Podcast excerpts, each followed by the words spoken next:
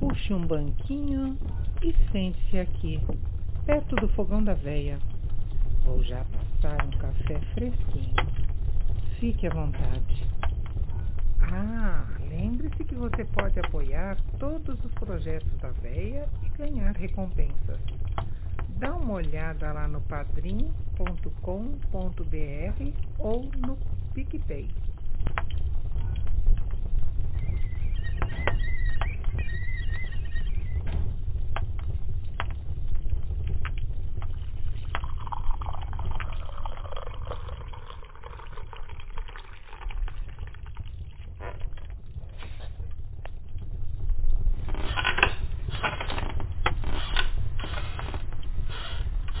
Esse caos aconteceu numa das vezes que eu estive em Buenos Aires.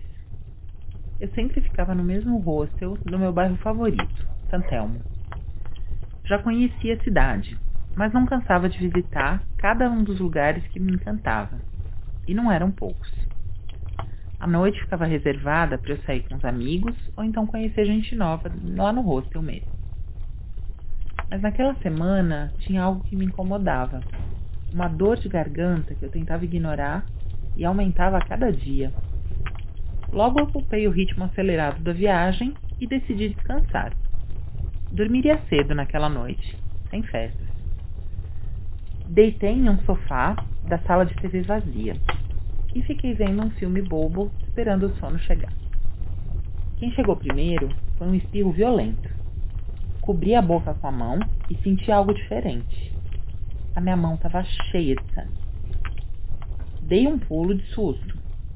Logo pensei que eram os meus minutos finais de vida. Véia dramática, corri para a recepção do hostel e perguntei pelo hospital mais próximo. Felizmente, a saúde na Argentina era pública e praticamente gratuita. O hospital ficava perto, então fui caminhando com as teorias do que podia estar me afligindo, rodeando meus pensamentos. Cheguei e enfrentei uma longa fila só para escutar da enfermeira que não tinha nenhum otorrino de plantão e então eu deveria ir para o hospital das clínicas. Eram 11 da noite e o destino ficava bem longe. Mas, saúde em primeiro lugar, peguei um táxi.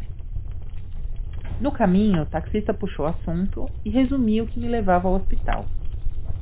Chegando lá, ele se despediu desejando boa sorte e cuidado. Logo eu entendi me deparei com um edifício enorme, antigo e cercado de ruas vazias. Esperava encontrar uma outra fila gigantesca e demorar horas para o atendimento. Errei. Uma sala vazia com um guichê. Só não era silencioso porque as lâmpadas velhas soltavam aquele seu zumbido característico, tornando o cenário bege um tanto tétrico.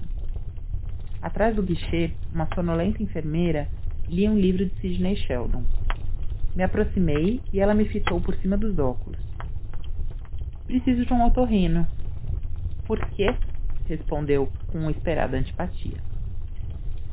Contei o ocorrido e ela me passou uma ficha para preencher.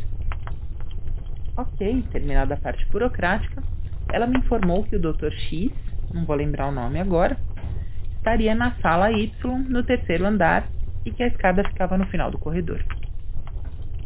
Comecei a percorrer aquele corredor vazio e me sentia cada vez mais em um filme de terror. Era quase clichê. Paredes com pintura descascando, vidros quebrados, luzes piscando e a véia sozinha. Inacreditável. Já comecei a sentir arrepios. Escutava gemidos ao longe, gritos de dor, choro. Era difícil saber se a origem era desse plano ou não. Subi as escadas até o terceiro andar, sem sustos. Mais um corredor até a sala indicada. Cheguei até uma pequena sala de espera, onde um rapaz sentado olhava fixamente para frente. Perguntei se ali era o consultório do Dr. X. Ele me afirmou com as cabeças e sentei bem na sua frente. Tentei puxar assunto sobre a solidão do hospital mas o rapaz me olhou desconcertado, apontando para sua garganta. Entendi que a condição dele era grave ao ponto de não poder falar. Era minha vez de olhar fixamente para o nada.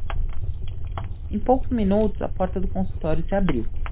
e o Dr. X olhou para mim, indicando que entrasse. Consulta normal, perguntou o que eu tinha, contei tudo, olhou para minha garganta, verificou a temperatura e lançou um diagnóstico inédito para mim até então: amidalite hemorrágica. Benzetacil e um outro remédio por uma semana. Pelo menos não era minha hora, né? Ele me passou a receita e disse que a enfermeira da recepção aplicaria a injeção. Saí do consultório e o rapaz já não estava mais na espera. Me virei para falar com o médico, mas a porta já estava fechada novamente. Um arrepio me atingiu ao processar. Aquele rapaz era uma visagem. Acho que nesse estalo o canal se abriu. Comecei a ver vultos pelos cantos e acelerei o passo até chegar nas escadas. Desci correndo, mas logo depois que eu terminei o primeiro lance eu tive que parar. As luzes se apagaram. Minha reação foi me encostar na parede até a luz voltar. Achei um cantinho e lá fiquei, totalmente imóvel. Escutei que alguém descia as escadas bem perto de mim. O som de metal batendo em outro era como de uma aliança ou moeda no corrimão enferrujado. Estava no mesmo lance que eu, então eu resolvi arriscar. Olá? O som parou. Quem quer que estivesse ali se surpreendeu com a minha presença. Insisti. Olá? Nada. De repente, os passos voltaram, só que dessa vez mais apressados, correndo. Senti o vento de quando passou por mim, e esse vento me trouxe um cheiro terrível de carne apodrecida. Os passos se perderam, mas o cheiro permaneceu. Continuei no meu canto, mas o pavor agora me acompanhava. Sem perceber, eu estava de olhos fechados e rezando. A dor na garganta já nem incomodava. A luz voltou e o meu pavor aumentou. Olhei para cima e no alto da escada um grupo de pessoas extremamente pálidas me olhavam com um sorriso macabro idêntico. Eram uns cinco ou seis no total. Corri pela escadaria e escorreguei assim que cheguei ao térreo. Ainda no chão, pude ver o mesmo grupo com aquele sorriso macabro, só que eles estavam ainda mais perto.